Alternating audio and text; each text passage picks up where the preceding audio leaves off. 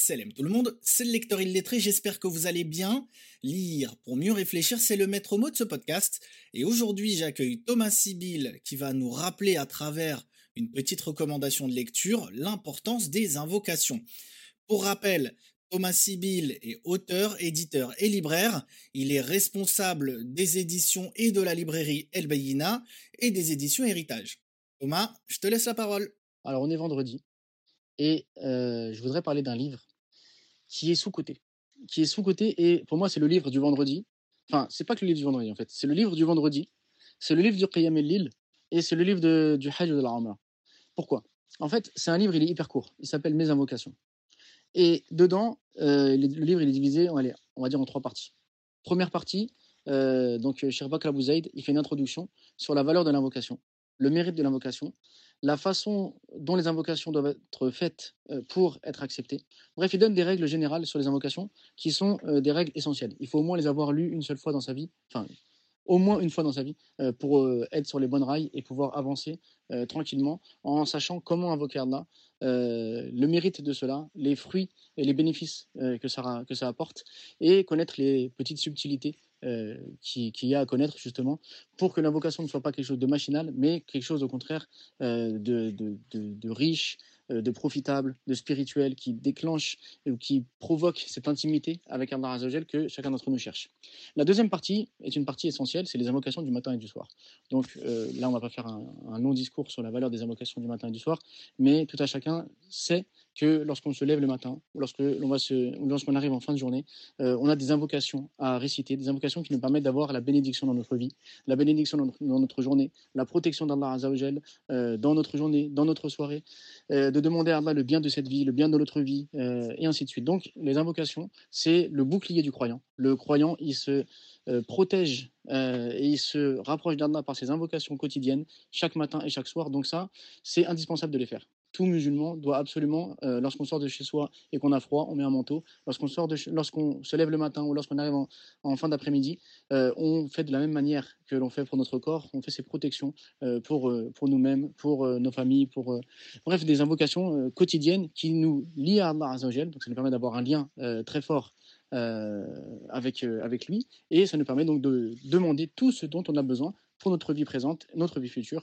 et en termes de protection également euh, contre le mauvais œil, contre l'enfer, contre les maladies, contre les, épreuves, les difficultés, etc. Donc, euh, une fois que ça s'est passé, on arrive à la troisième partie, qui est la partie euh, qui me semble être essentielle, à savoir le livre pour le vendredi, le livre pour le Qiyam Lil et le livre pour euh, les voyages spirituels comme le Hajj ou comme la Umrah. Alors pourquoi ça?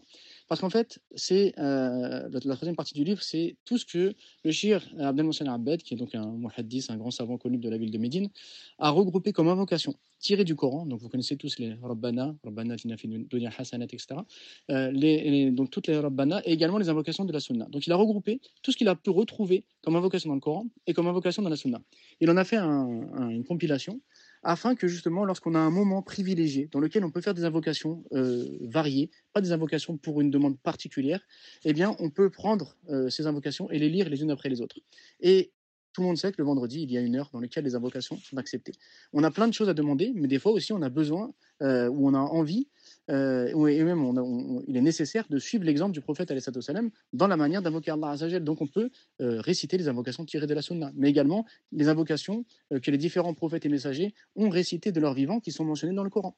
également la nuit, lorsqu'on se réveille et qu'on a la, qu'Allah nous favorise pour le Qiyam el eh bien on a plein de choses à demander, mais on peut également des fois avoir envie d'avoir un, guide, des invocations parfaites, complètes, qui, nous, qui nous permettent justement d'invoquer Allah. Lorsqu'on fait le tawaf, lorsqu'on fait le hajj, lorsqu'on fait l'umrah et qu'on a des moments privilégiés où on peut faire les invocations, eh bien également on a besoin d'un support. Et donc ce livre-là, c'est un livre de poche, Mes invocations, édition El Beina, qui permet justement de pouvoir avoir un recueil déjà tout complet, déjà tout prêt, d'invocations tirées du Coran et de la Sunna. Et pour moi, ce livre-là, il est sous-côté. Pourquoi? Parce que celui qui invoque Allah et celui qui n'invoque pas Allah, c'est comme le vivant et, le mort. En fait, donc c'est vraiment l'invocation, c'est le cœur du croyant, c'est l'invocation, c'est l'adoration, c'est essentiel dans la vie d'un croyant. Et donc rien de tel, rien de mieux que d'avoir un petit livret en permanence avec soi. Et donc dès qu'on a un moment libre, on prend le livre, on fait les invocations, et bah, spécialement dans les moments donc, où les invocations sont exaucées, comme au dernier tiers de la nuit, euh, comme le, dans la dernière heure du jour du vendredi, et ainsi de suite. Merci à toi pour la recommandation de lecture. Euh, j'aimerais rebondir sur euh, quelques petites choses. Alors déjà, en ce qui concerne euh, la routine du matin et du soir, c'est clair qu'on connaît tous l'importance de, des invocations du matin et du soir, mais parfois on peut se laisser aller à, la paresse, et puis on peut se dire que ça prend un certain temps à réciter, etc. Mais quand on lit la partie dédiée aux invocations du matin et du soir, justement, on s'aperçoit que ça prend vraiment peu de temps à réciter. Et en même temps, on a tous déjà vu sur Internet des vidéos dédiées à l'importance d'avoir une routine du matin et du soir, etc., pour être plus efficace. Eh bien, on doit aussi mettre en place une routine spirituelle. Et cette routine spirituelle, elle doit reposer notamment sur les invocations du matin et du soir. Après, c'est comme tout. Euh, c'est clair que quand on commence à vouloir instaurer une habitude, et encore plus euh, lorsque c'est une habitude euh, spirituelle, bah c'est compliqué. Notre nefs n'a pas forcément envie de se plier à cette, à cette discipline. Mais il faut faire l'effort, et il faut se dire que quand on, réfléchit au peu de temps que ça va prendre, et en même temps, quand on pense au, grand mérite de ces invocations, eh ben, les 10-15 minutes que ça prendra, c'est pas cher payé.